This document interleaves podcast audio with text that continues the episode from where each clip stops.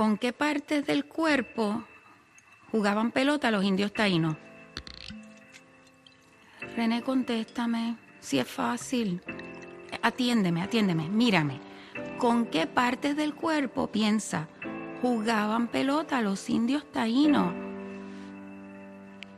Cabeza, rodilla, muslos y cadera, cabeza, rodilla, muslos y cadera, cabeza, rodilla, muslos y cadera, cabeza, rodilla, muslos y cabeza, rodilla, muslos y cadera, cabeza. En Onda Cero, Onda Fútbol. Fútbol Internacional con Miguel Venegas. Rodilla, muslos y cadera, cabeza, rodilla, muslos y cadera. Semana 8 y quien más, quien menos ya ha probado la calle. Y qué bien sabe ¿eh? volver a vivir la primavera desde ahí fuera. Sí, señor, con responsabilidad, eso sí. Pero da la sensación de que hay algo más de optimismo. Y a este lado en el fútbol, pues también. Y urgencias, eso sí. Y cada país en el mundo eh, tiene una receta diferente. Y aquí nadie sabe quién se va a arrepentir. Si los que abren o los que cierran. Si los alemanes o los franceses. Pero bueno, hoy, hay, hoy tenemos cosas que contar en este Onda Fútbol de cuarentena, ya cada vez eh, con un poquito más de, de- de- de luz al final del túnel y tenemos muchos lugares a los que viajar. Los primeros los de siempre, los nuestros. En Vigo está Jesús López. Hola Jesús, ¿qué tal? Muy buenas. Hola Miguel, ¿cómo estamos? Pues bien, bien, ¿qué tal? ¿Qué tal? Te he visto ya paseando por parques. Sí, sí, hay, que, hay que tomar un poquito de aire fresco, ya es otra cosa esto, ¿eh? Por lo menos es, es llenar los pulmones de otra cosa. Y psicológicamente ayuda siempre un poquito a poder pasear. En España hemos estado encerrados casi más que nadie que en Europa y eso también, también pesa. Bueno, en Turín ya sabéis que tenemos al desollinador de Onda Fútbol, eh, el, El gato de que Turín. pasea por los tejados, el, el Papá Noel de, de la Mole, de la Lombardía, de la Lombardía, no, del Piamonte, que es eh, Mario Gago. Hola Mario, muy buenas. ¿Qué tal? ¿Cómo estáis? Hay que salir a tomar el sol, que hace buen tiempo ya. Entonces, Pondrás bueno, crema, ¿no? Ahora, te subes al tejado y eso... hay que ve. sí, sí, sí, hay que ponerse moreno. Además, con vistas a Superga, ya lo sabéis, se ve al fondo también los Alpes. Así que no nos podemos quejar. Bien, aquí estamos. Primer día que se puede salir. hoy en- por, por lo de Superga, claro. No sé si desde ahí ves algo, no sé si hay algo preparado, porque claro, lógicamente las grandes manifestaciones de, de Superga que hace el Torino todos los años no se pueden hacer. Se cumplen 71 años del fallecimiento del grande Torino en eh, la colina de Superga, de un viaje que volvía desde Lisboa. Ya sabéis, uno de los mejores equipos de la historia del fútbol italiano. Ganó cinco scudetti consecutivos, una Copa Italia. Era la columna, los jugadores prácticamente su mayor parte formaban la selección italiana, un equipo mítico por lo que representaba y cómo jugaba el fútbol. Todos los años se hace una misa y se hace una procesión para leer los nombres en la lápida donde fallecieron y, recordar al equipo. Bueno, eh, no se puede subir, se han abierto los parques, hoy es el primer día en Italia en el que se puede hacer deporte, pero no se puede hacer una procesión y obviamente una aglomeración de gente para celebrarlo. Lo que sí que ha hecho el presidente Urbano Cairo con una pequeña delegación de algún dirigente y de familiares que, que todavía quedan, por ejemplo, estaba ahí el, hijo de, Franco Ósola, eh, estaban recordando y hubo una pequeña homilía por parte del párroco de la iglesia de Superga y ha habido un pequeño homenaje muy, muy tranquilo y durante el día había actos, eh, bueno, online, hay un pequeño flash mob que han llamado con vídeos de gente mandando y recordando al Gran de Torino y obviamente es un poco triste, ¿no? Porque es una mm, fecha muy importante en Turín para la afición granata de celebrar algo, de acordarse de un equipo de leyenda, pero bueno, las circunstancias se ha tenido que celebrar así, en la distancia. Mm. En Italia se puede salir. A partir del día de este día 4 se puede hacer deporte, se, se han abierto los parques para hacer deporte, Has salido. Manteniendo, no, todavía no, no he salido por el trabajo, no sé si saldré esta noche o esperaré al segundo día para hacer polémica, y lo que se puede hacer es, eh, que ha tenido mucho, mucha polémica aquí, eh, solo se podía al inicio ir a visitar a familiares, entonces decían, bueno, y a la gente que tiene los novios y demás, o amigos muy cercanos, yo no tengo aquí familia, ¿no? Eh, y el gobierno ha tenido que aclarar que sí, que se puede quedar con gente que es muy cercana, incluso los novios, pero inicialmente no se podía salir a ver a los novios. Así que vamos a ver cómo se gestiona ¿eh? todo esto. Novios o novias y... No sé, claro, ahí hay una, una frontera extraña Claro, y... Alguien que te cae un poco regular, puedes No, intentarlo. o alguien con quien de vez en cuando pues tienes un- una relación así un poco más estrecha y luego se vuelve a... No se ha aclarado si se, si se puede quedar con la cita del Tinder. Si es ¿No?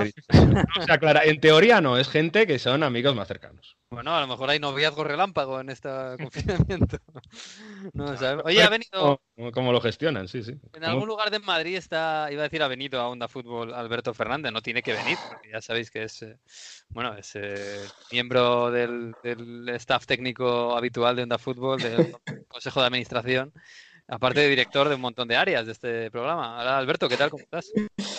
Hola Miguel, ¿qué tal? Muy buenas. En algún lugar de Madrid, entre desinfecciones de instalaciones deportivas, inspectores de la liga y test. Ahí me encuentro, entre todo eso. Y la vuelta a los entrenamientos, porque ya muchos están, o, ya lo han hecho o están a punto. ¿Tú has vuelto al entrenamiento ya? Mm, yo no, hay que darme tiempo. Yo, al no ser deportista de élite, soy el segundo escalón. Soy lo que está por debajo de la élite, pues vamos un poquito más despacio. Bueno, pero a pasear ha salido. Sí, sí, pero un poquito agobiado, ¿eh? Y algo reticente, porque la única vez que he bajado, bajé el sábado media hora y había tanta gente que me lo he vuelto a pensar si bajar, antes voy a mirar por la ventana, ¿eh? porque tanta gente me, me agobió un poco. Mm, bueno, yo hoy he salido un poquito a correr y mis piernas lo están notando. Y mira que he salido poco, ¿eh? pero pero bueno, esto va a ser, va a ser poco a poco. Bueno, oye, la desescalada. Eh, bueno, desescalada o no, porque nos estamos encontrando, nos hemos encontrado con una semana en Europa un poco extraña. Eh, para empezar, ya tenemos dos ligas que están canceladas oficialmente, la holandesa y la francesa. Hay quien dice que se van a arrepentir cuando estemos todos jugando en junio o julio. Eh, o no, porque también hay países que van a empezar a jugar ya dentro de muy poco, que son fundamentalmente Alemania, aunque todavía no tenemos fecha, Portugal eh, y España ya están empezando a entrenar, Italia, en, principio, Mario va, a entrenar dentro de una semana, ¿no? O, dos. Han, empezado los entrenamientos individuales. ¿Por qué? Después de la polémica, el, gobierno sacó un decreto. Hay un lío político aquí que es complicado de explicar. Mira que me extraña en Italia que haya un lío. Vale, hubo decreto en el que se dice que hasta el 18 de mayo no se podía entrenar porque las instalaciones deportivas las mantenían cerradas. Mm. A partir de esto, hace apenas un par de días, algunas regiones se quisieron adelantar y dijeron que no, nosotros sí que queremos abrir los centros deportivos porque no tiene sentido que un jugador pueda salir al parque a entrenarse con el resto de gente, pero que no puede ir a la ciudad deportiva. Reaccionaron y han permitido los centros eh, las ciudades deportivas para, para, los futbolistas. El ministro de Interior acoge lo que dicen las regiones y las abren. Así que esta semana poco a poco los futbolistas van a poder entrenar de forma individual en las ciudades deportivas de sus clubes. El primero ha sido el Sassuolo, los de la Emilia Romagna que se ya prepararon. La Juventus ya, ya, ha llamado a los nueve jugadores que tienen en el extranjero. Cristiano Ronaldo tiene que aterrizar en, en, pocos, eh, en pocas horas y en grupos de pocos jugadores, pero entrenando individualmente, se espera que poco a poco se vaya entrenando. Al mismo tiempo, responde el ministro de Deportes Espadafora en un post de Facebook. Espadafora, que lo estamos conociendo ya y. en todo el mundo.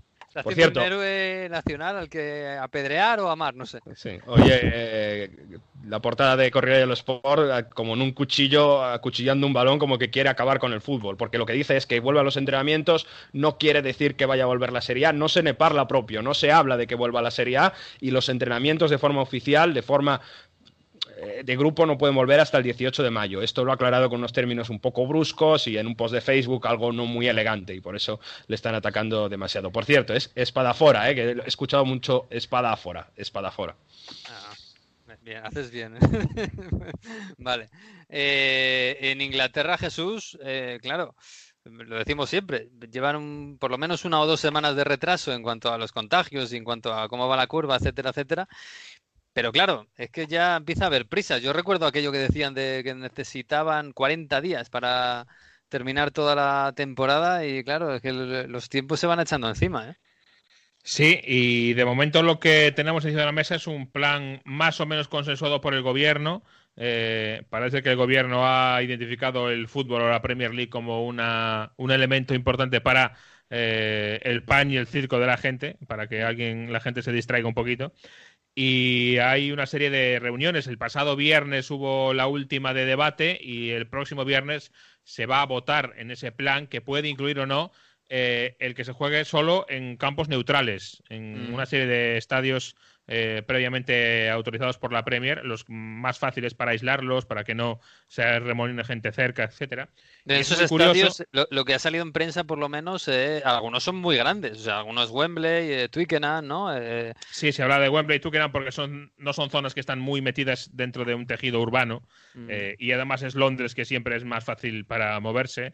Se habla incluso del estadio del Emirates porque es verdad que tiene todo un como un anillo alrededor donde no hay eh, no hay zona urbana, no hay zona residencial, aunque es verdad que a mí eso me parece más, más delicado porque está mucho más dentro del tejido urbano de, Islington de Londres.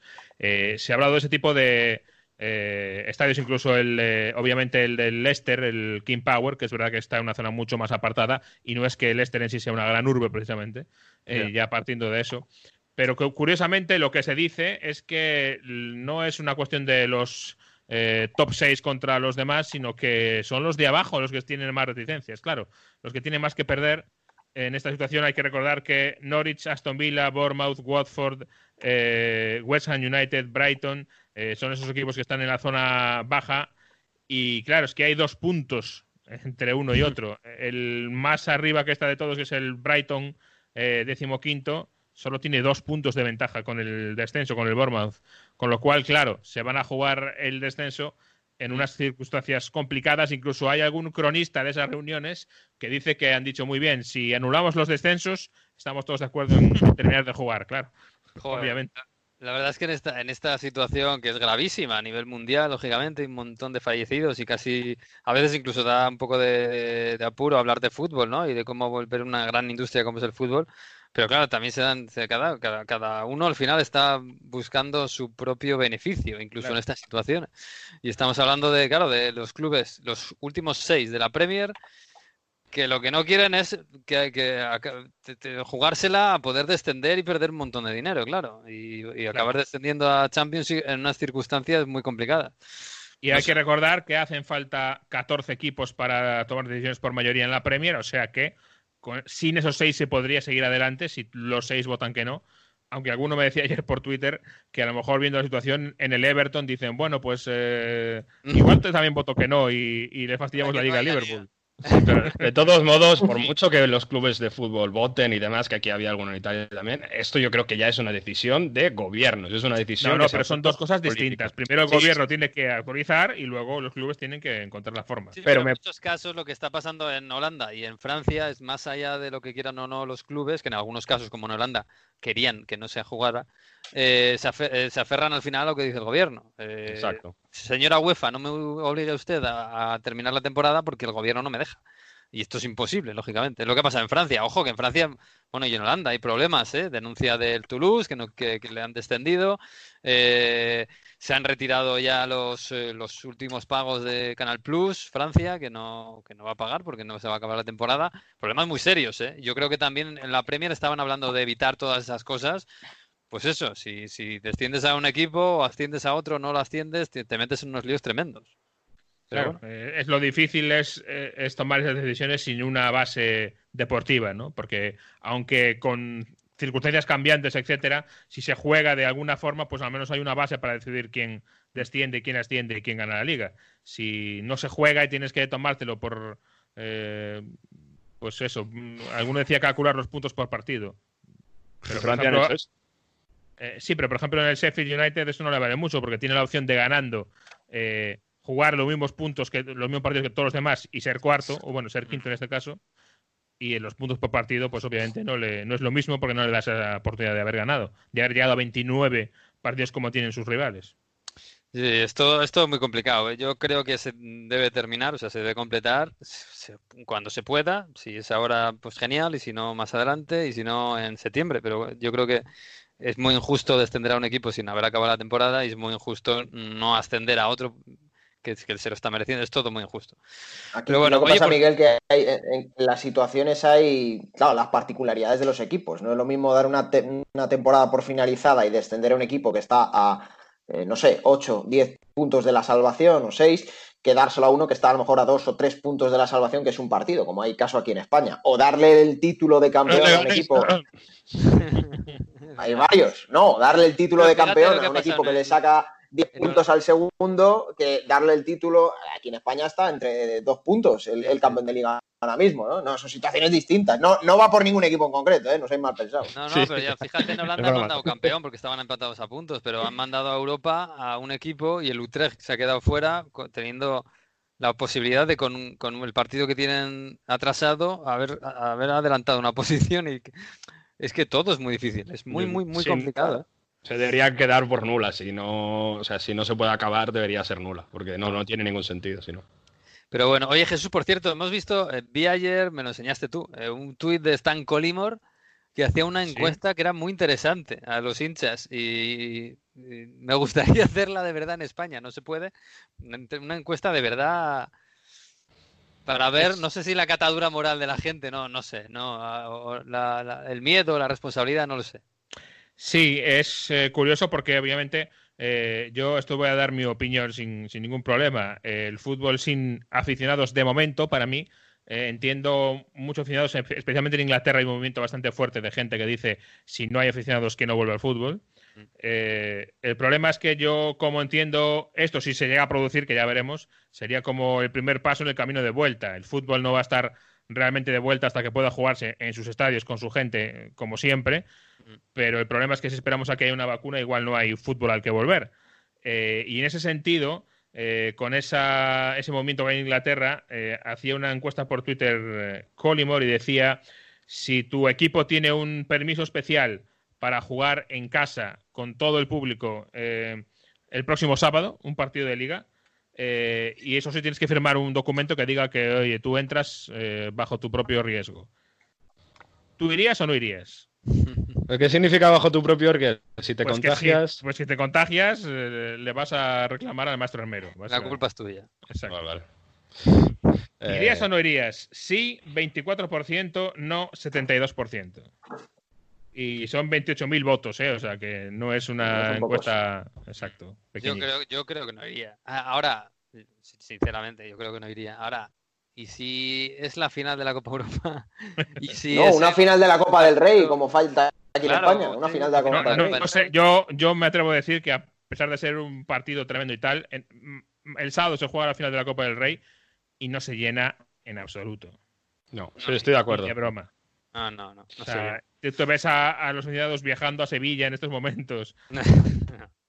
no, no, no, no sé. Pero y es, que además... habría que ver ¿eh? si hay mucha gente que estaría dispuesta o no el contexto en el que está. Es que, claro, estamos asumiendo que sería un partido de intensidad fuerte y demás, pero aún así hay mucho miedo, no sé. la gente yo creo que es muy consciente de que se va a contagiar casi seguro. Y, y, no solo eso, sino que tú ahora vives tú con una persona que se va al partido ahora dices, bueno, pues dentro de 15 días entrarás en casa, pero dentro de 15 días búscate por ahí un puente. Sí, sí, claro, claro, por supuesto. Bueno, vamos a mirar un poco con optimismo, porque hay, sí, hay países que ya tienen encarrilado esto de volver al trabajo y uno de ellos es Portugal, que ya la semana pasada dijo el ministro que se podía jugar, que a finales de mayo volvía a la liga portuguesa, que ellos lo han hecho fantásticamente bien y que, y que pueden volver a entrenar. Así que, bueno, Alberto nos ha traído un amigo suyo que ya ha vuelto a entrenar. Alberto. Sí, bueno, es un futbolista que aquí en España conocemos de, sobra porque ha pasado eh, por diversos equipos, salió de la cantera del Real Madrid, ha estado en el Rayo Vallecano, en el Granada, en el Málaga, en el Leganés y hace años emprendió la aventura portuguesa porque firmó por el Oporto eh, para cinco temporadas y bueno, ha ido intercalando cursos en el equipo de Dragao, pero esta temporada eh, ha tenido una experiencia nueva, es que ha sido eh, jugador del Boavista, que también pertenece a, Porto, pero digamos que la magnitud del club es algo distinto. Y en esta nueva experiencia, que bueno, ha jugado nueve partidos y en una temporada más que rara y extraña para todos, pues allí lo estaba viviendo como, un jugador más que hoy ha vuelto a los entrenamientos de, de manera eh, especial, evidentemente, y es Alberto Bueno. Bueno, pues habrá que preguntarle a Alberto Bueno cómo es eso de volver a entrenar después de tanto tiempo. Hola Alberto, ¿qué tal? Muy buenas. Hola, buenas, ¿qué tal? Bien, bien. Oye, ¿qué tal tú? Porque hoy, bueno, es como volver al cole, ¿no? Em, sí, la verdad que se hace un poquillo extraño. Eh, después de tanto tiempo, llegar y ver a los compañeros, aunque ha sido de manera muy eh, muy separada y un tanto fría, ¿sabes? Pero bueno, siempre por lo menos hacer lo que más te gusta, que es volver a los entrenamientos, pues, pues, pues gusta, eh, la verdad que gusta. ¿Ha sido un entrenamiento tan diferente? No sé, ¿estabais muy, muy separados o cómo ha sido? Bueno, hemos llegado, la llegada ha sido separada, nos hemos cambiado prácticamente nuestro coche simplemente para, para evitar eh, estar juntos eh, y directamente hemos ido al gabinete médico para eh, responder algunas preguntas, tomar la temperatura y demás, hacer alguna prueba. Y, luego hemos entrenado en grupos de seis, creo, pero separados. O sea que yo, entre comillas, he estado lo más cerca de mi compañero, habrá sido pues a cinco o siete metros. O sea que con mucha seguridad y, rápidamente nos hemos ido cada, cada, uno a nuestra casa para tomar baño y demás. Así que bueno, esta va a ser, digamos, la, forma de, o el procedimiento a seguir la primera semana, las primeras semanas. Bueno, y el último partido que jugaste con el Boavista, que jugasteis, fue el, el 7, creo que de, marzo. Joder, han pasado dos, meses prácticamente. Eh, ¿Cómo lo has vivido tú? Es verdad que en, Portugal estaba la cosa un poquito más laxa ¿no? que aquí en España, pero aún así, ¿cómo, cómo lo has vivido allí? Eh, bueno, pues sorprendentemente y, la verdad que es un poco ha sido sorpresa sobre todo para mí porque es verdad que siempre me gusta ver fútbol y seguir un poco la, actualidad deportiva. Eh, está un poco desconectado, es verdad que jugamos el último partido creo que fue contra Dondela afuera y, a partir de ahí pues pues me he centrado mucho más en, en la actualidad de lo que estamos viviendo, en centrarme en mi familia, en mi día a día, en los peques, eh, como soy papá, pues en las, las tareas que hay que hacer en casa con los eh, tanto, tanto de casa como de los, de los peques y, me he centrado más en eso. Eh, por supuesto que, siempre miras de reojo pues el volver eh, hacer lo que, lo que más te gusta, que es competir, a volver a jugar los partidos, pero bueno, es verdad que había ahora un acontecimiento mucho más importante y que nos y nos incumbe a todos, ¿sabes? Entonces, pues mi mirada ha ido un poco, un poco más para ese lado.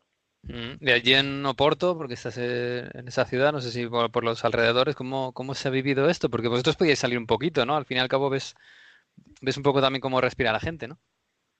Sí, eh, la verdad que, sentía mucha pena, por, primero porque toda mi familia está, está en Madrid y ha sido el poco mm. mayor de, a nivel España y bueno pues estaba en contacto con, con la familia y con amigos y sentía pues que eso que, que la situación allí estaba realmente complicada aquí en, en Portugal aquí en Porto como dices eh, nunca hemos tenido ese, eh, esas restricciones y ha hecho que, la gente yo creo que sea bastante responsable y bastante educada eh, con ellos mismos y con, y con el prójimo, por decirlo de alguna forma, ¿sabes? y, y, la gente ha salido a la calle, nunca hemos tenido esa, esa restricción, pero siempre con mucha cabeza, ¿sabes?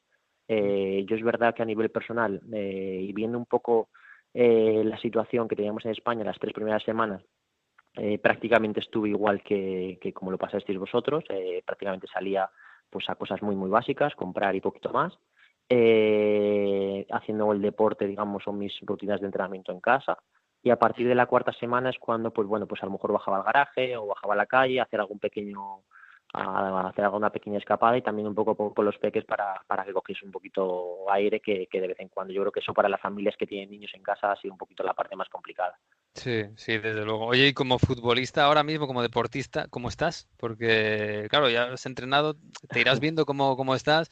En teoría la liga empieza, en Portugal empieza, va a ser de las primeras, empieza a fin, o se reanuda a finales de este mes de mayo. ¿Cómo estáis? ¿Necesitáis una pretemporada muy, muy fuerte o, más o menos estáis, bueno, que, en, pocos días podéis estar? A ver, yo soy de los que piensa que, que, esto no es como el verano. En el verano, al fin y al cabo, tú estás haciendo un descanso, pero un descanso activo. El que no juega un partido a un pádel, está en la playa nadando, eh, se va a hacer senderismo con la familia, cualquier cosa, mm. ¿sabes? Eh, pero no estás en casa haciendo prácticamente estando mucho tiempo pues en una silla o en un sofá o lo que sea el, entrenamiento que hemos hecho nos sirve para intentar no perder, eh, intentar también cuidar un poco la alimentación y el descanso, pero aún así yo creo que necesitamos pues eso, un mínimo de tres, cuatro semanas para volver, porque al fin y al cabo sería un error volver ahora a unos niveles o intentar alcanzar unos niveles que teníamos antes en un corto espacio de tiempo, porque realmente puede venir una lesión y una lesión significa que ahora con, con con cómo está comprimida la, la, la, liga o el campeonato, pues prácticamente te vas a perder lo que falta de liga. Entonces hay que tener cuidado con eso. Hoy, por ejemplo, el entrenamiento que, has, que, hemos hecho ha sido súper ligero, eh, al fin y al cabo, creo han sido 45 minutos, algo muy tranquilo. Y supongo que será pues algo progresivo donde nos sintamos cómodos. Supongo que habrá bastante comunicación entre pues el departamento médico, la parte técnica, como los jugadores, eh, para intentar, pues si al final llegamos a, al punto que tenemos que jugar y demás, pues que lleguemos a los mejores niveles. Mm. Mira, tengo a Jesús López que está en Vigo, está deseando cruzar la frontera. Eh, Vaya a haber algún partido de fútbol pronto. Claro. Me queda cerca. Oye, Alberto, eh, eh, en esto de lo que hablabas de la preparación, me parece muy interesante. Claro, el, mayor déficit ahora mismo que tenéis, entiendo que se puede jugar sin necesidad de hacer entrenamientos o demasiados entrenamientos grupales, porque es una cuestión mucho más física que táctica, etcétera, ¿no? A ver, yo creo que, que te hablo un poco del, desconocimiento, un poco de lo que yo pienso, lo que yo creo, ¿sabes? Eh, creo que al principio se utilizan entrenamientos más individualizados, eh, donde, bueno, puede haber, puede estar, digamos, la pelota de por medio, porque al fin y al cabo es que prácticamente llevamos casi dos meses sin tocar el balón, eh, y ahora, y tener un componente físico bastante, bastante elevado, al fin y al cabo, para intentar subir nuestra condición física lo, lo más posible. Y luego, pues a partir de la tercera, cuarta semana, ¿sabes? Ahí es donde habrá segunda, tercera, dependiendo un poco del país donde está, donde, del que estemos hablando, o un poco de la situación de, cómo está, digamos, la, situación actual. Yo creo que ahí se irán haciendo pues entrenamientos más grupales, donde realmente pues habrá una preparación más táctica, por decirlo de alguna forma, para, para el partido que vas a jugar, que, en principio aquí en Portugal pues hablan pues final de, de mayo, principio de junio.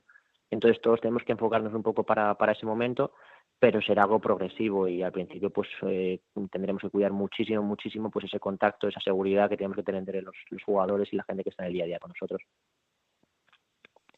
Yo le, quería preguntar a Alberto, hace unas semanas decía eh, Javier Aguirre, el entrenador, que a él lo que más le preocupaba de sus jugadores a la vuelta a los entrenamientos es eh, bueno, que hayan perdido nociones de espacio, ¿no? A la hora del desplazamiento del balón, de echar una carrera, bueno, el control de los espacios y saber, bueno, en caso de los porteros que puede ser más complicado, cuando te cae un disparo o un balón llovido, cuando tirarte al suelo. Todo eso lo, no sé si lo habéis notado ya hoy, pero ¿crees que lo podéis notar?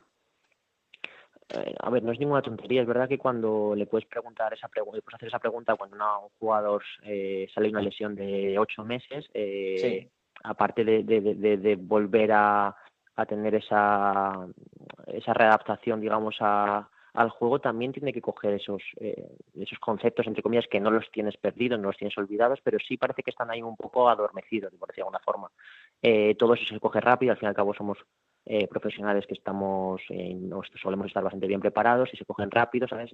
Eh, pero es verdad que, bueno, pues que necesita un tiempo para intentar que la condición física sea alta y también esos conceptos, o, por ejemplo, el, el tafeo con la pelota, no, significa que al fin y al cabo se nos ha olvidado jugar al fútbol, por supuesto que no, pero necesitamos un tiempo para, para bueno, sentirnos cómodos y sentirnos que realmente nuestro cuerpo reacciona a una competición, a una exigencia que, que mucha gente, la gente o, no piensa, pero que, competir al máximo nivel es complicado y necesitas tener todas tus capacidades al 100%.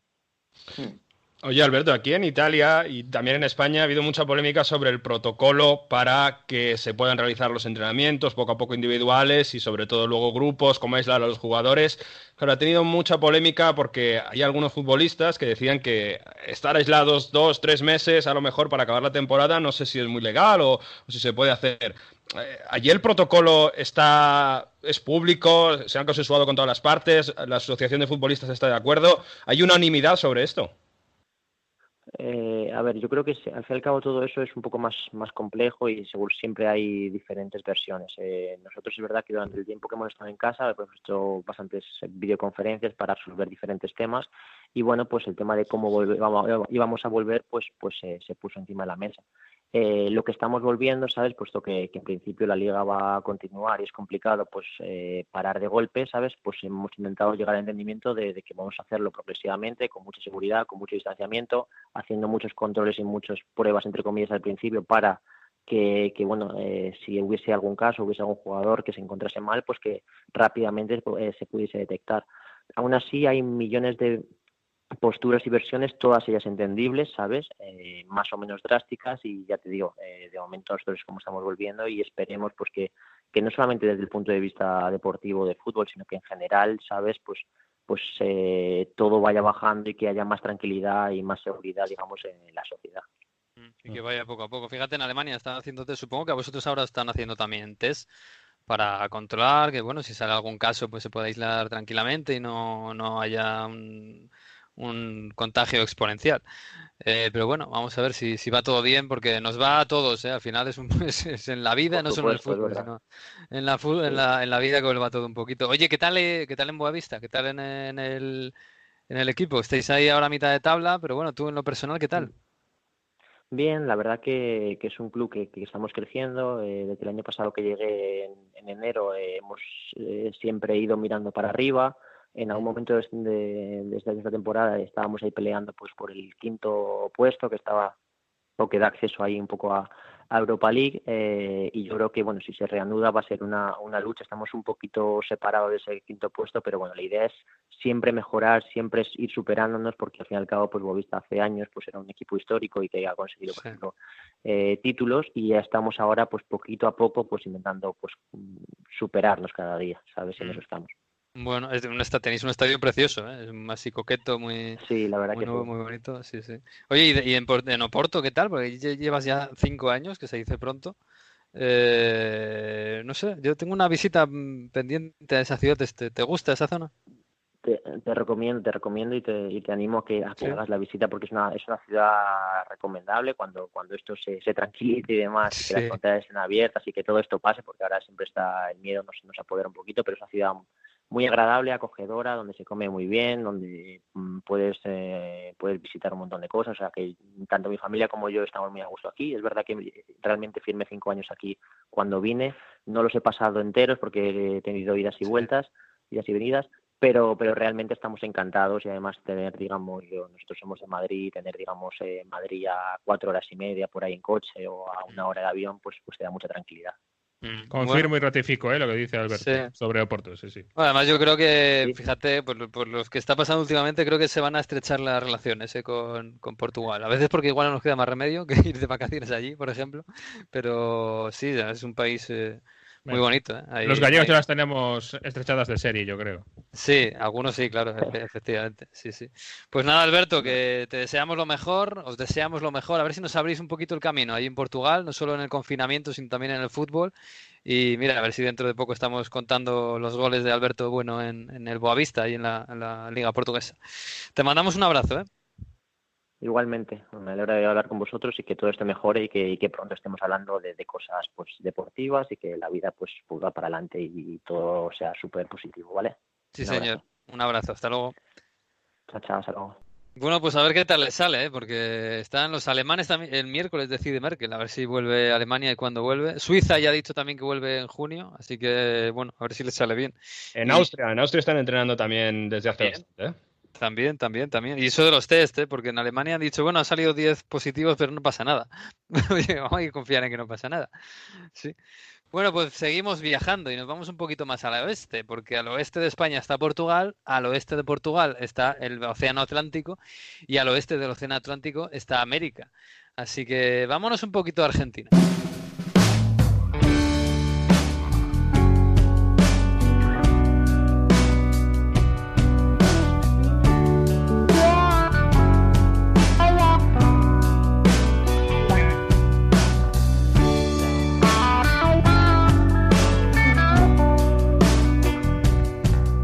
Bueno, pues vamos a darnos un vamos a darnos un paseito por el por el mundo. Vamos a cruzar el charco y nos vamos hasta Argentina. Hace tiempo que no hablamos con, con Argentina.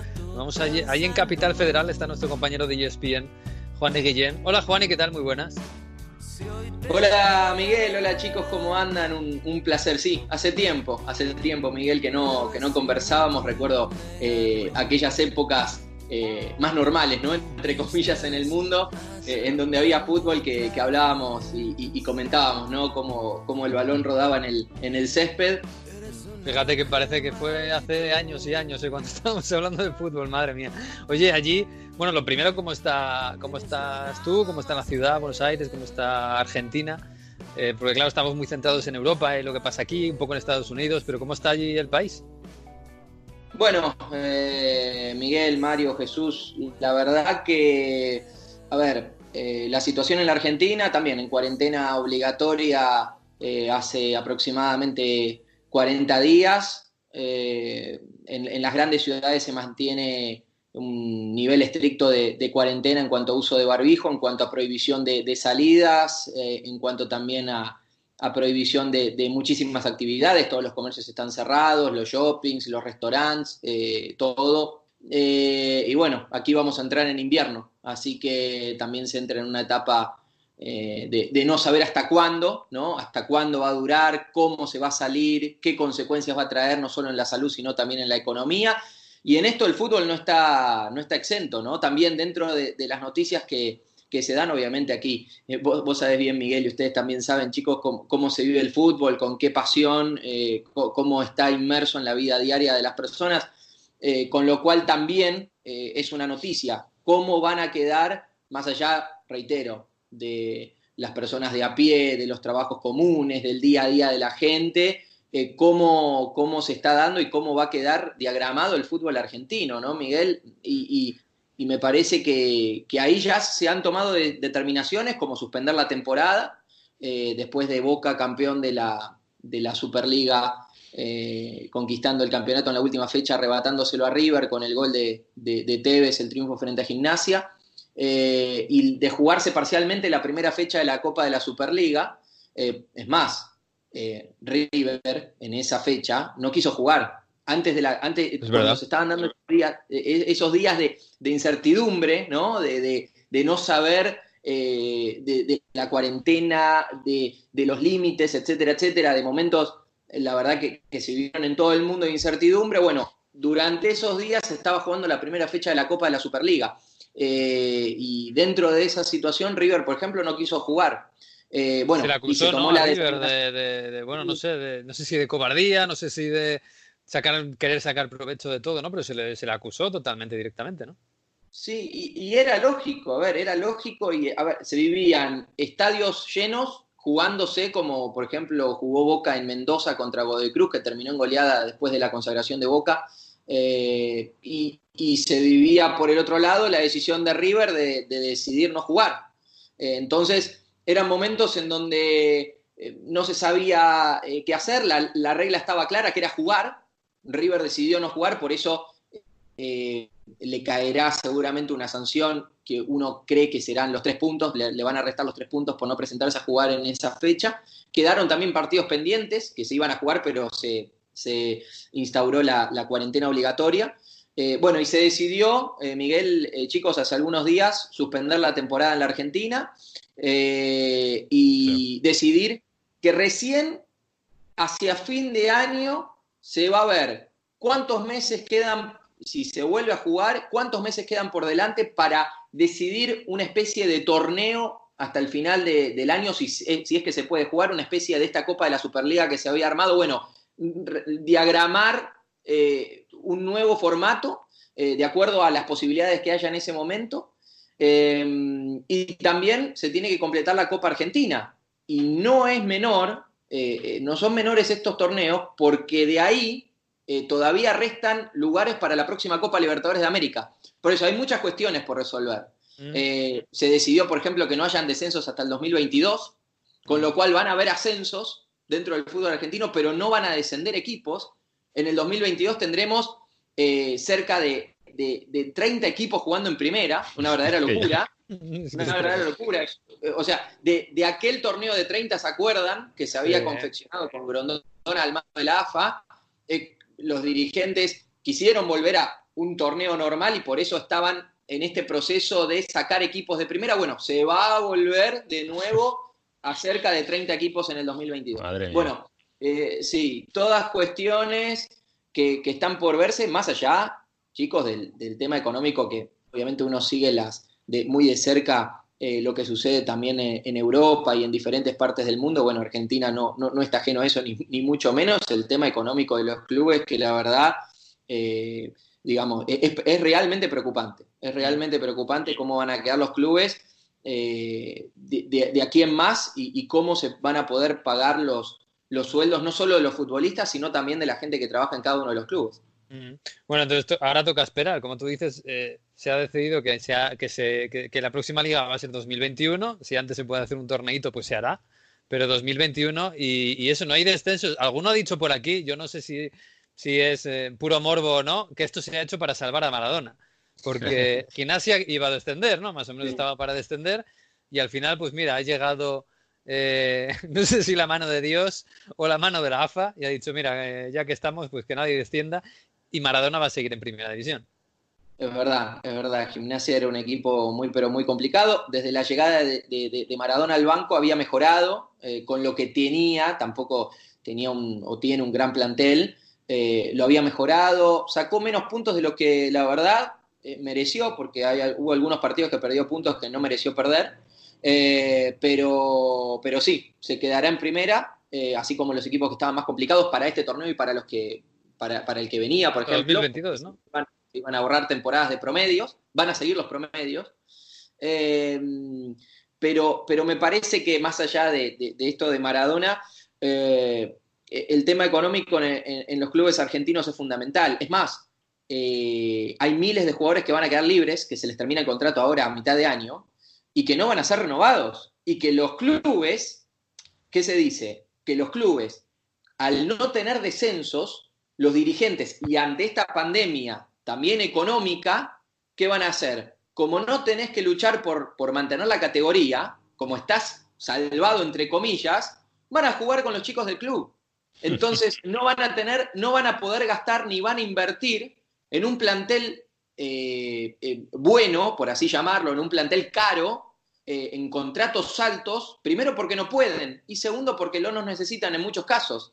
Entonces, al estar tranquilos de mantener la categoría, más allá de que los promedios sigan, muchos clubes, también obligados por la situación económica, van a echar mucha mano de las inferiores y de los chicos y de los contratos bajos. Por eso también se habla mucho de reuniones en la, en la Asociación de, Futbolistas Agremiados, eh, porque van a haber muchos futbolistas que van a quedar libres y que no van a conseguir eh, contrato porque los clubes van a, van a decidir no contratarlos y echar mano, en vez de pagarle a un jugador profesional un contrato caro, van a eh, promocionar a chicos seguramente de, de las inferiores, con un costo muchísimo más bajo. Y como el mundo también vive lo mismo, los futbolistas tampoco es que están esperando que desde afuera lo vengan a buscar con un contrato. Por eso eh, eh, estás en un, en un momento eh, muy, pero muy complicado, con, con, muchísimas cosas sobre la mesa y muchísimas cosas por, por, resolver y mucha incertidumbre, que es lo que nos ocurre a todos nosotros en, en la vida diaria. Claro, es que no sé, se va hacia casi es peor volver con chavales y que no tenga incertidumbre y que la gente proteste que casi es peor que, no se juegue. Precisamente sobre la afición y sobre las, barras, ¿no? Eh, se han tenido varios comunicados las aficiones en Europa esta semana sobre que jugar sin público no tiene sentido, como que es mejor que, que no se juegue. ¿Ha habido algún comunicado de barras hinchas por allí, por Argentina? Eh, River y Boca tienen una postura muy clara que salió públicamente, que es eh, que si, lo mismo que, has dicho tú, eh, si, no se, si, no hay público, mejor que no se juegue. River y Boca tienen esa postura muy clara. y me parece que, más allá de la postura de, club, de, estos clubes y de otros que puedan tener ese mismo pensamiento, hay un tema con la afición, que, obviamente no, no podemos escaparle a ese análisis. Hay un, hay, hay, un tema de dinero, de recaudación para los clubes y para los propios hinchas, ¿no? O para las propias barras. Eh, de un tema de entradas, de recaudación, de movimiento diario del día de partido, porque el día de partido no, no solo es la entrada, es el estacionamiento, es eh, los puestos de comida, eh, es, que se pasa todo el día en torno al estadio en Argentina, en todo el barrio, por eso. E, exactamente, es todo, es todo lo que rodea. Eh, pero bueno, ya hay clubes que, como Boca y River, los más importantes de la Argentina, que, coinciden en la postura eh, de, también de varios clubes de Europa, de que si no hay, eh, o, de varios aficionados y, de clubes que se irán sumando, que sin aficionados, para la economía del club en este caso, la verdad que sería un golpe muy duro jugar sin, sin afición durante un tiempo muy prolongado, eh, por, por, la recaudación y por todo esto que nombramos. También es un tema a, resolver, ¿no? Porque vos tenés que abrir el estadio, vas los clubes tienen el gasto de, de, abrir el estadio con todo lo que eso significa, porque el club eh, paga por, por abrir su, su, estadio para jugar y no va a recibir ningún beneficio eh, económico de recaudación. Esto que, que has contado de, los eh, contratos de los futbolistas es interesante porque yo no sé si uno, por un lado, puede tener dos consecuencias para el fútbol en todo el mundo. Uno, a, corto plazo, eh, que va a haber un montón de jugadores de la Liga Argentina eh, llamando a la puerta de otras ligas, no sé si a precio reducido, para buscar trabajo. Y dos, que, que va a pasar con el equipo de Argentina dentro de cuatro años, después de darle tantas oportunidades a tantos chavales. Sí, es cierto, es cierto también. Por eso tiene, tiene consecuencias a corto y a largo plazo. Eh, y, ninguna, y, en ninguna nosotros podemos hacer alguna predicción o, poner sobre la mesa lo que pensamos, pero nadie tiene la respuesta. Entonces, e, esto es lo, lo dramático de la situación y por eso es en el fútbol, en este caso que estamos hablando, pero en la vida diaria de cada uno. No, nadie tiene las respuestas, ni los que nos gobiernan, ni nadie, ni, ni los médicos en muchos casos tienen la respuesta. Entonces, y, el fútbol no es ajeno a esto, y es interesante lo que decís. ¿Cómo va a quedar diagramado de aquí a muchos años el fútbol? Si vos ahora, durante un tiempo prolongado, hasta el 2022, en el caso de la Argentina, no tenés descensos y los clubes también, al tener muchos problemas económicos que se agudizaron eh, profundamente con, esta pandemia del COVID-19, eh, echan mano de las inferiores. Eh, ¿qué haces con todos los futbolistas que están libres? Con toda la familia de los futbolistas que están libres. ¿Qué va a pasar con, la diagramación también de los clubes europeos? Eh, y con los futbolistas, muchos de ellos buenos, con mucho potencial, que quedan libres y que los clubes no, lo pueden sostener. ¿A dónde van a ir a buscar trabajo? ¿Qué va a pasar con, bueno, con el material de la selección argentina que me parece que de acá a cuatro años igual el material de la selección argentina está, está bastante confeccionado, digamos. Eh, eh, Scaloni tiene una base de, plantel de jugadores que juegan en, en Europa, eh, algunos que juegan en la Argentina, pero rápidamente se van, que está claro. Pero también, ¿qué va a pasar con esos jugadores? ¿Quién le asegura que dentro de cuatro años siga lo, esté en, este misma, en esta misma sintonía? Eso a lo mejor seguramente la UEFA, sobre todo los contratos de jugadores, al final la UEFA no, la, FIFA en teoría se va a meter. Yo para cerrar muy rápido, claro, eh, en Argentina hemos dicho que se está esperando y de momento una fecha es muy, muy, muy difícil empezar a pensar. ¿Hay algún país, tú estás en Argentina, pero hay algún país de Sudamérica que ya haya dicho, bueno, a partir de, no lo sé, agosto se puede pensar en hacer algo? No, no que yo, no que yo recuerde ahora rápidamente, ninguna confirmación oficial, eh, así como está sucediendo con Europa, alguna fecha estimativa, pero nadie tiene tampoco ahora la certeza de decir, es más, Alemania, que es el que más cerca está, tampoco está esperando la, reunión del gobierno para que lo, lo, determinen.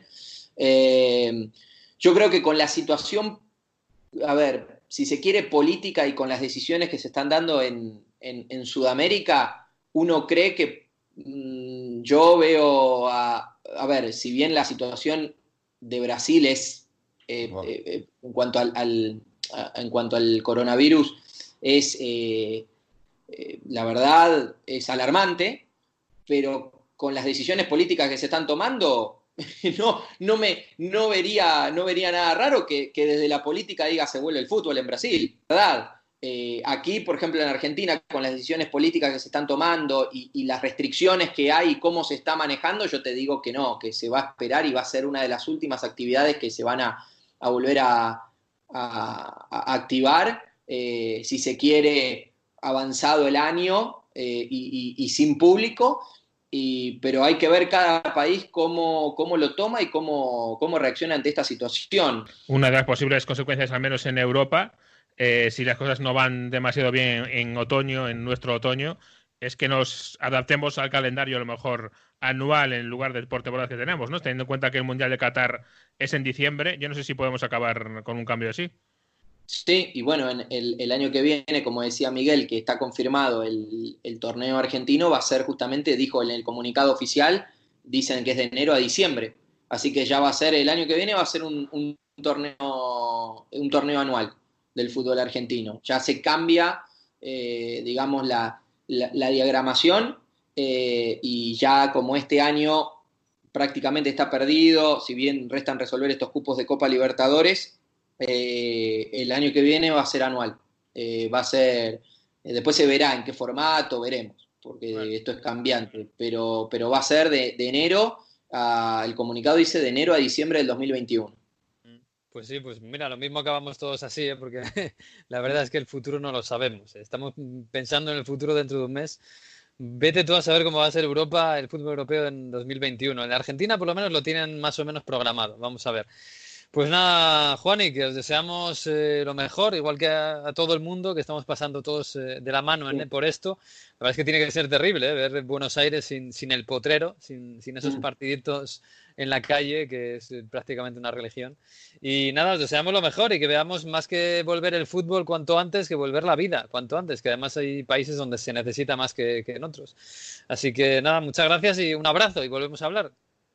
Dale, Miguel, Mario, Jesús, la verdad un placer cuando quieran. Es verdad, es raro para, para todo el mundo, ¿no? Debe ser salir a la, a la, a la calle, a la, digamos, a hacer sus compras, porque es lo único que podemos salir, digamos, a, comprar y, ver a todo el mundo con, con el tapabocas, con el barbijo. Eh, con, barbijo, ¿eh? Me gusta mucho la palabra barbijo. El barbijo, sí. Es, raro, es raro, es, extraño, es extraño. Eh, la distancia social nos va a cambiar la manera de de, vivir, de, la cultura, ¿no? Acá eh, ustedes saben en Argentina esto de, reunirse a, comer, del abrazo, del, contacto, de, la familia, eh, somos, somos muy así. Eh, bueno, como, como, ustedes también, ¿no? Nosotros que tenemos, yo por lo menos que tengo sangre española también, los, los, descendientes italianos. y la verdad que es raro, es raro, es raro. En, esta, en estas culturas que, que que, nos gusta, ¿no? Estar juntos y, disfrutar del fútbol en este caso y, juntarnos y todo, la verdad que es raro. Pero bueno, eh, esperemos que, todo sea para, para bien, para mejor y que esto termine lo, mejor y lo, antes posible. Así que un, placer, chicos, y, un abrazo grande para los tres. Un abrazo a Buenos Aires. abrazo.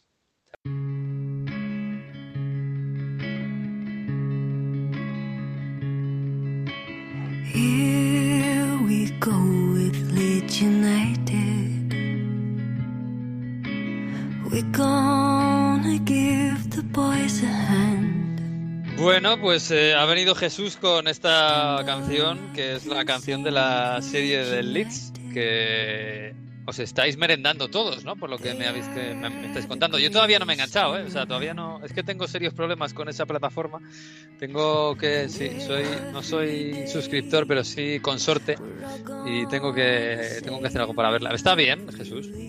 Está bien, sí. En mi opinión, también lo, comentaba Mario, no nos llega al nivel de, de Sunderland pero es, es, muy interesante. Y además yo para la semana que viene os propongo que hagamos un análisis más en profundidad, pero eh, con todo el atrecho, es decir, hay que traerse el plato típico de, de Leeds, de la región de Yorkshire, que es el Yorkshire Padding. ¿Cuál, cuál? lo conocéis. El, Yorkshire de toda la vida.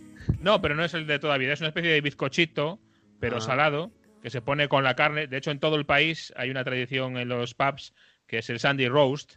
El domingo en los pubs se sirve pues un asado de diferentes tipos de carne y siempre el Sunday Roast lleva, aparte de la carne, pues sus verduras y ese Yorkshire Padding, que es una especie de bizcocho, como digo, salado.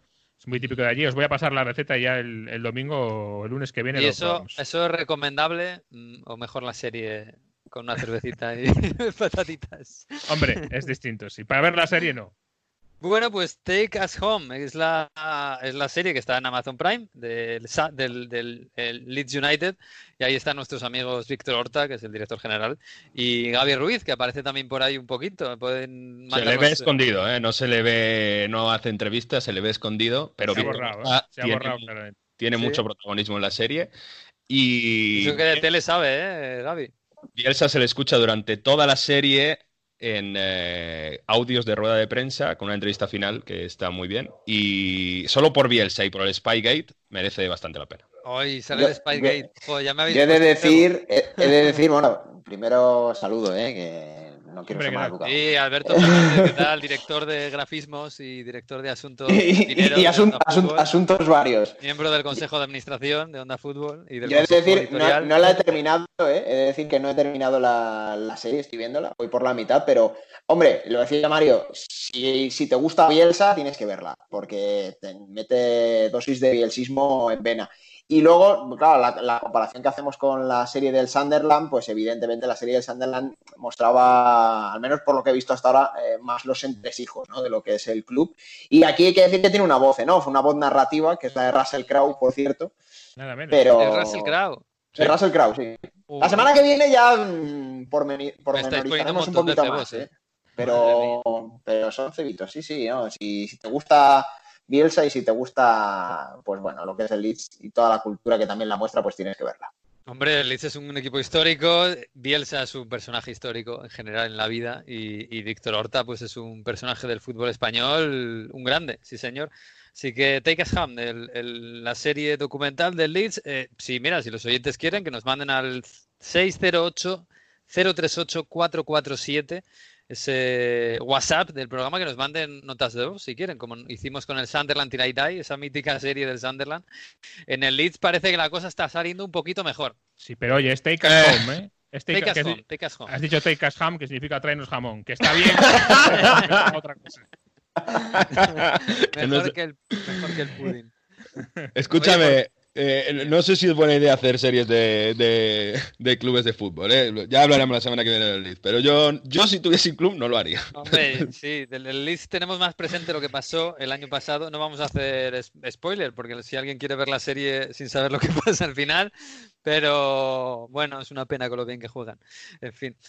Eh, oye, la semana pasada eh, hicimos eh, en el juego este que, vino Alberto a, proponernos de elegir a los mejores jugadores de la temporada en Italia y en Inglaterra. Bueno, con la lista de Jesús y de Mario, para empezar, que eso ya crea polémica de por sí, porque no estaba. sí, porque se dejaron fuera gente importante, se dejaron fuera gente candidata. Vamos, vamos, yo me sentí un poco, no sé, o sea, falto de libertad, ¿no? Pero bueno, aún así, eh, Cristiano Ronaldo inmóvil, Lautaro Ilicic en Italia, la gente mayoritariamente en Onda Fútbol, en el Twitter de Onda Fútbol, ha votado a inmóvil, no está mal, a mí Merecido. Por, yo estoy de acuerdo por prestación respecto a lo que es, porque no es Cristiano Ronaldo, obviamente es mejor jugador por todo lo que ha hecho, pero en la temporada su mejor rendimiento individual mejor temporada en su historia, podemos decirlo también, del equipo, es Chiro Immobile. Y como, digamos, emblema de la Lazio, de esa mejor temporada, unas mejores temporadas de su historia, me parece bien, aunque no es el líder de la liga. A mí me llama la atención que hay mucha diferencia ¿eh? entre Immobile y los demás. Sí, estamos hablando de Cristiano, ¿eh? Es el 20%, ¿eh? y es el siguiente, o sea, del 54 al, al 20. Yo creo que hay pocas ganas de votar a Cristiano, ¿eh? salvo, los, salvo los de la Juve.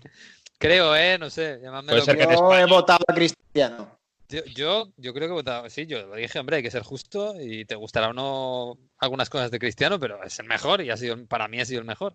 Pues yo, yo con el corazón hubiera votado a Ilicic, por ejemplo. Cuatro goles. Has votado a Ilicic. Bueno, aquí ya estamos. Fuera caretas. y en Inglaterra, uy, esto ha estado más interesante, ¿eh? Y eso que bueno, claro, no, se podían elegir cuatro de Liverpool, por ejemplo. Salah, Sterling, Bardi y Rashford. El, pobre Rashford se ha quedado en 11% y ha ganado Salah, pero por muy poquito, ¿eh? 34%, Sterling 30%. Y Bardi, 24. Mm. Bueno, yo, creo que ¿eh? yo creo que más que justo. Digo más, a mí Sterling, que ha hecho un temporadón, yo incluso me quedo con, me quedaba con De Bruyne. Es verdad que más quizás es más intermitente, pero al final a mí me ha parecido. Que por cierto, Jesús, ¿qué pasa con De Bruyne? Sí, hay pues rumores de que se puede marchar, ¿no? Hay, ha hecho una entrevista en su país y ya le han preguntado por la famosa sanción del City y ha dicho que bueno, que a lo mejor una temporada sin jugar Champions aún se aguanta, pero dos igual es demasiado. Y obviamente han saltado todas las alarmas. Este es un problema durmiente que tiene el City o sepultado en todos los demás problemas que han pasado desde entonces. Parece eh, historia antigua y prehistórica, pero no, es algo que sucedió hace muy poquito y que sigue coleando. Vamos a ver qué pasa con esa, eh, esa vista del TAS, si finalmente la hacen telemática o qué, y si hay una decisión, porque recordemos que el City ahora mismo tiene una sanción de dos años sin jugar en Europa, nada menos. y, que, Kevin De Bruyne tiene 28 años y yo no lo sé, intuyo que no va a ser el último jugador que, al que oigamos o al que leamos declaraciones de este tipo. ¿eh? o por lo menos que lo piense. No, y que además ya lo habíamos avisado también, si en el caso en el que el City le sanción y se quede fuera de Europa dos años, eh, económicamente seguramente para seguir para seguir eh, haciendo efectivo el fair play van a tener que vender, porque ahí hay mucho sueldo enorme, enorme. Y además, más allá de que algunos jugadores quieran jugar en Champions, más eh, fuera del, City. Y no olvidemos que eh, ahora mismo, tal y como se quedó congelada la liga, el Sheffield United, con un partido menos, está a dos puntos de la Champions, en teoría, del quinto puesto. Sí, sí, sí, sí. Sheffield United, ¿eh? Sí, sí, está claro. bueno, vamos a ver. Lo tenemos, por cierto, cuando se cumplen cuatro años del Leicester, ¿eh? No nos olvidemos. Sí, este fin de semana, qué bonito. Oh, qué historia más bonita, madre mía, cuatro años. Pero sí, estamos pendientes, Jesús, todas las semanas de qué pasa con la sanción del City que no llega y con lo del Newcastle que tampoco llega. la compra del. Están ahí con Pochettino ahora, que, que Pochettino al Newcastle, que. Bueno, no sé. Está, todo parado se ha hablado de Pochettino mucho, antes se había hablado de Rafa Benítez, y esto es muy complicado saber qué está pasando porque hay eh, reportes en las dos direcciones, en la dirección de que, bueno, que esas eh, peleas eh, de piratería no van a tener nada que hacer para hacer descarrilar la operación y otras informaciones que dicen que sí que hay dudas serias. Ah, vamos a ver qué habrá que esperar. En teoría, el plazo que se suele dar la Premier para esas decisiones es de varias semanas, así que imagino que ahora mismo estarán con algún otro tema, a lo mejor que tienen pendiente más urgente que este, puede ser que haya alguno, así que vamos a tener que seguir esperando para saber cuál es el, plan de, del Newcastle. Uf, pues vamos a ver. Bueno, ahora mismo tiempo tienen, ¿eh? hasta que empiecen a jugar. Pero bueno. Em, bueno, Grana Fernán, Alberto Fernández. A ver. ¿Qué quieres que hagamos hoy? Venga. Bueno, vamos a proponer otro juego eh, a lo vintage, ¿no? Como hace dos semanas que buscamos esas parejas de, delanteros, ¿no? Que hayan marcado, pues esta vez estamos buscando para la semana que viene a ver qué nombres nos, eh, vienen a la cabeza, a ver qué nombres nos proponen los oyentes. Buscamos el central más dominante, el central más influyente en su equipo en Europa. Eh, pueden ser momentos concretos, ¿vale? Yo mismo.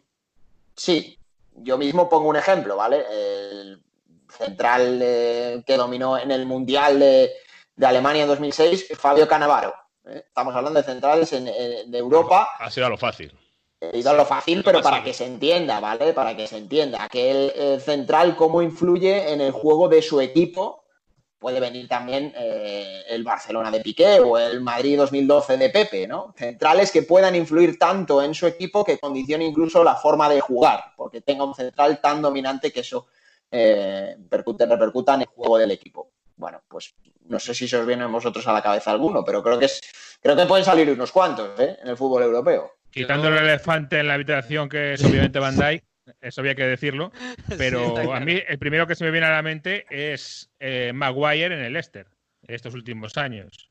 Eh, cambiaba claramente la forma de jugar, sí, porque además era un, eh, es un futbolista que tenía esas arrancadas. Ahora en el, en el United se la están cortando mucho más, entiendo, por forma de jugar, pero en el Leicester tenía esas arrancadas y esa forma de sacar el balón tan rara en un central inglés tan alto y tan corpulento como él y cambiaba mucho la forma de, jugar del equipo de ese Leicester. A ver, ¿qué decías tú, Miguel? No, yo iba, iba a preguntar, es que claro, eh, cuando se hacen las listas de mejores jugadores de la historia, se pone muy a menudo a Beckenbauer como central.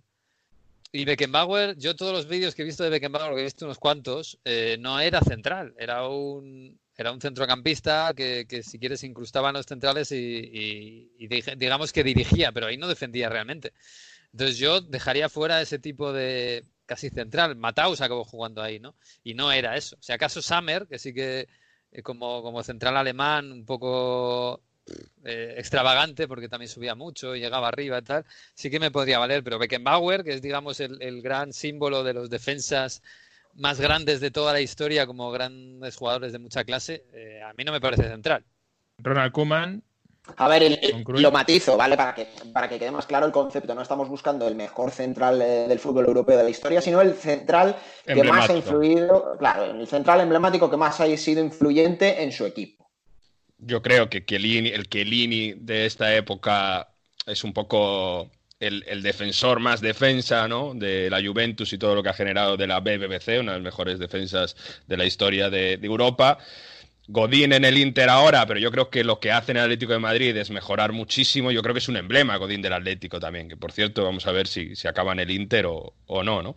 Y, yo creo que saliendo hacia, yo por lo menos tengo mucho recuerdo de esa pareja de centrales del Manchester United, Vidic Ferdinand, ¿no? Que yo creo que también hizo bastante historia.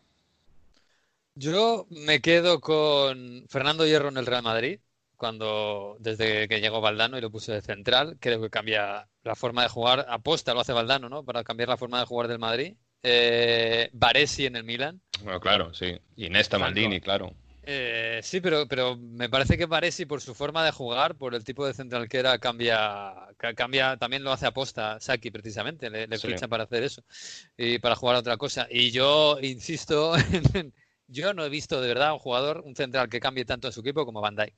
Lo digo, aunque es verdad que está ahora mismo y parece un poco prematuro decir algo así de un jugador que lleva dos años en, su equipo grande, pero a mí Van Dijk yo de verdad no, he visto un, cambiar un equipo tanto con un central que, el caso de Liverpool con Van Dijk. Me parece una cosa de locos. Sí, que yo ya he visto, estoy de acuerdo, vamos. No, eh, eh, aparte hemos tenido la oportunidad de ver casi el mismo equipo sin él y casi el mismo equipo con sí, él. Claro, claro. Y, claro, el cambio es, es impresionante.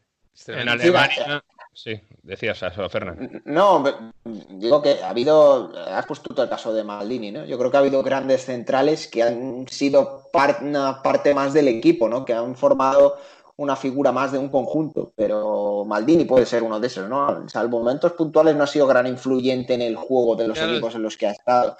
Por eso a lo mejor tú, Miguel, no la has incluido, ¿no? Parece tendría mucha más influencia en el juego. Y he puesto ya antes el ejemplo de Pepe, pero el Pepe de 2012, eh, Madrid de Mourinho, creo que era una figura trascendental como en esa forma de jugar que tenía el Real Madrid de embudo, que te iba huyendo hacia arriba. Pepe era el que empujaba toda la defensa, todo, empujaba todo el centro del campo desde atrás y creo que era de esos futbolistas que ganaba metros, pues un poco como hace Van ahora en este Liverpool, ¿no? Por eso me quedo con el Pepe, el Pepe de 2012.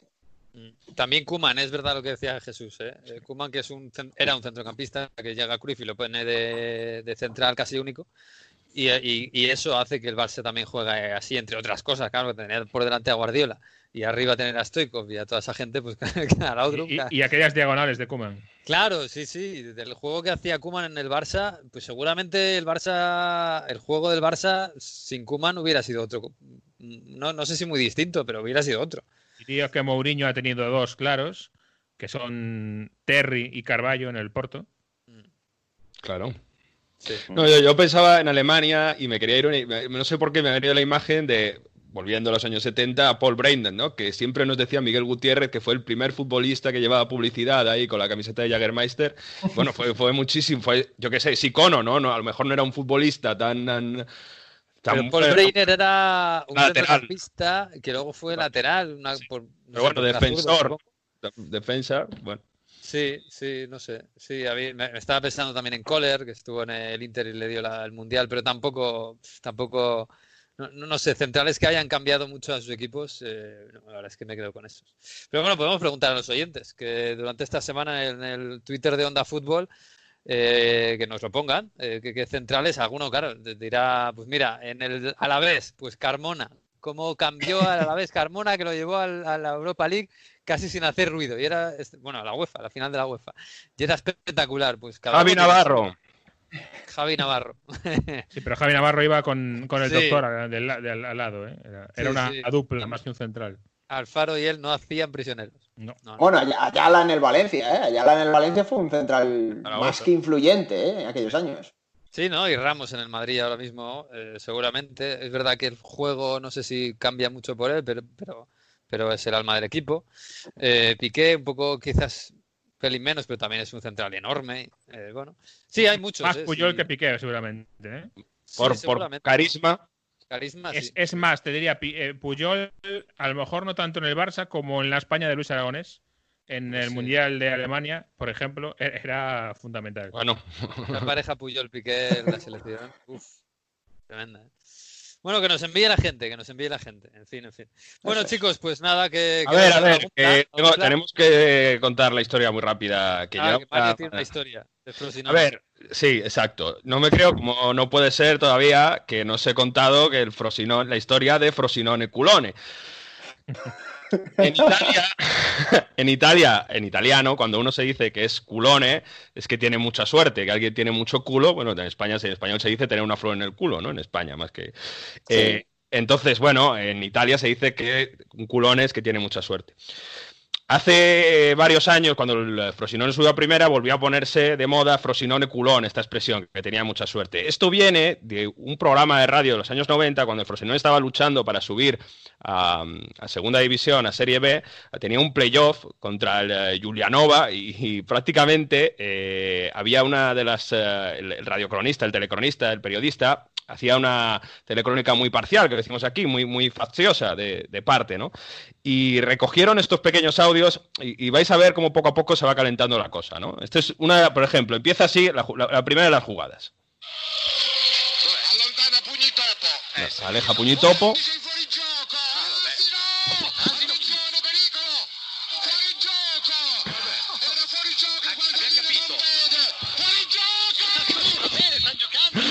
Vale, eh, estaba en fuera de juego, ¿no? Se ha entendido. Yoko era Yoko, ¿no?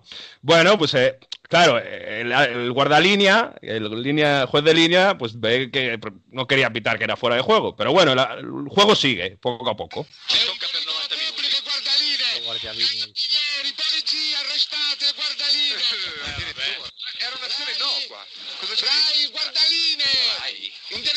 Policía, arresta al, al, línea. Carabinieri, guarda, arrestate el guardalínea, o sea, Carabinieri, detener al guardalínea y luego dice, Ray, llama a la Ray, que no está la Ray, es un partido de segunda. Ray, id a entrevistar al, al juez de línea, entrevistar a tu guardalínea, Ray.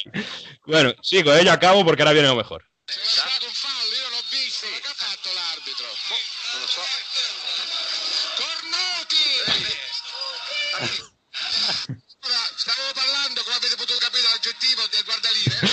no sé, se pierde del partido y eh, se pierde directamente del partido y empieza a decir, ¿qué ha pasado? ¿Qué ha pasado? No lo he visto. Se calla.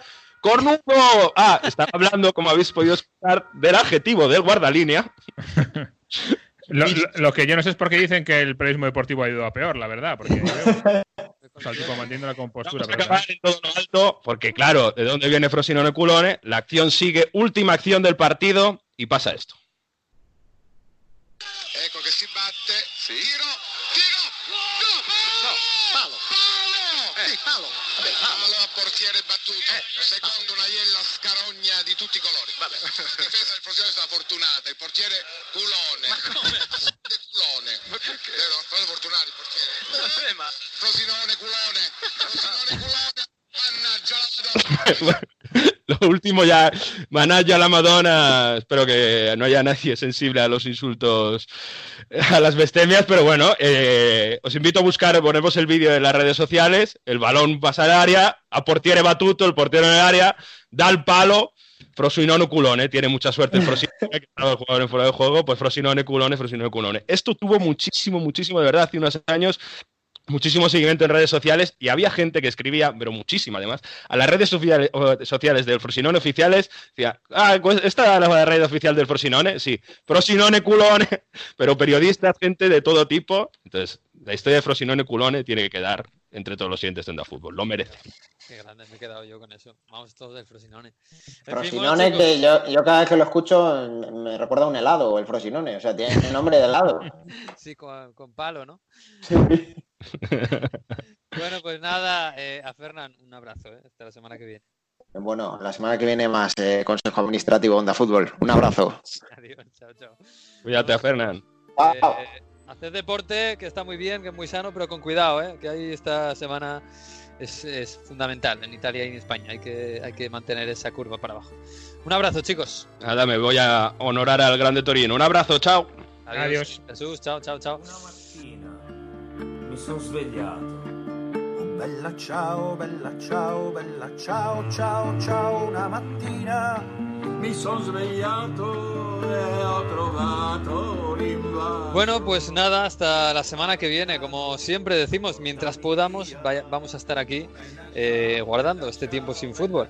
La semana que viene, el lunes, si podemos a partir de la una, si no podemos, pues cuando sea, estará colgado el episodio número ya 35 de Onda Fútbol. Hasta aquí ha llegado el 34, así que disfruten de esta semana en la que poco a poco se ve la luz y disfruten de lo que va llegando. Un abrazo y adiós.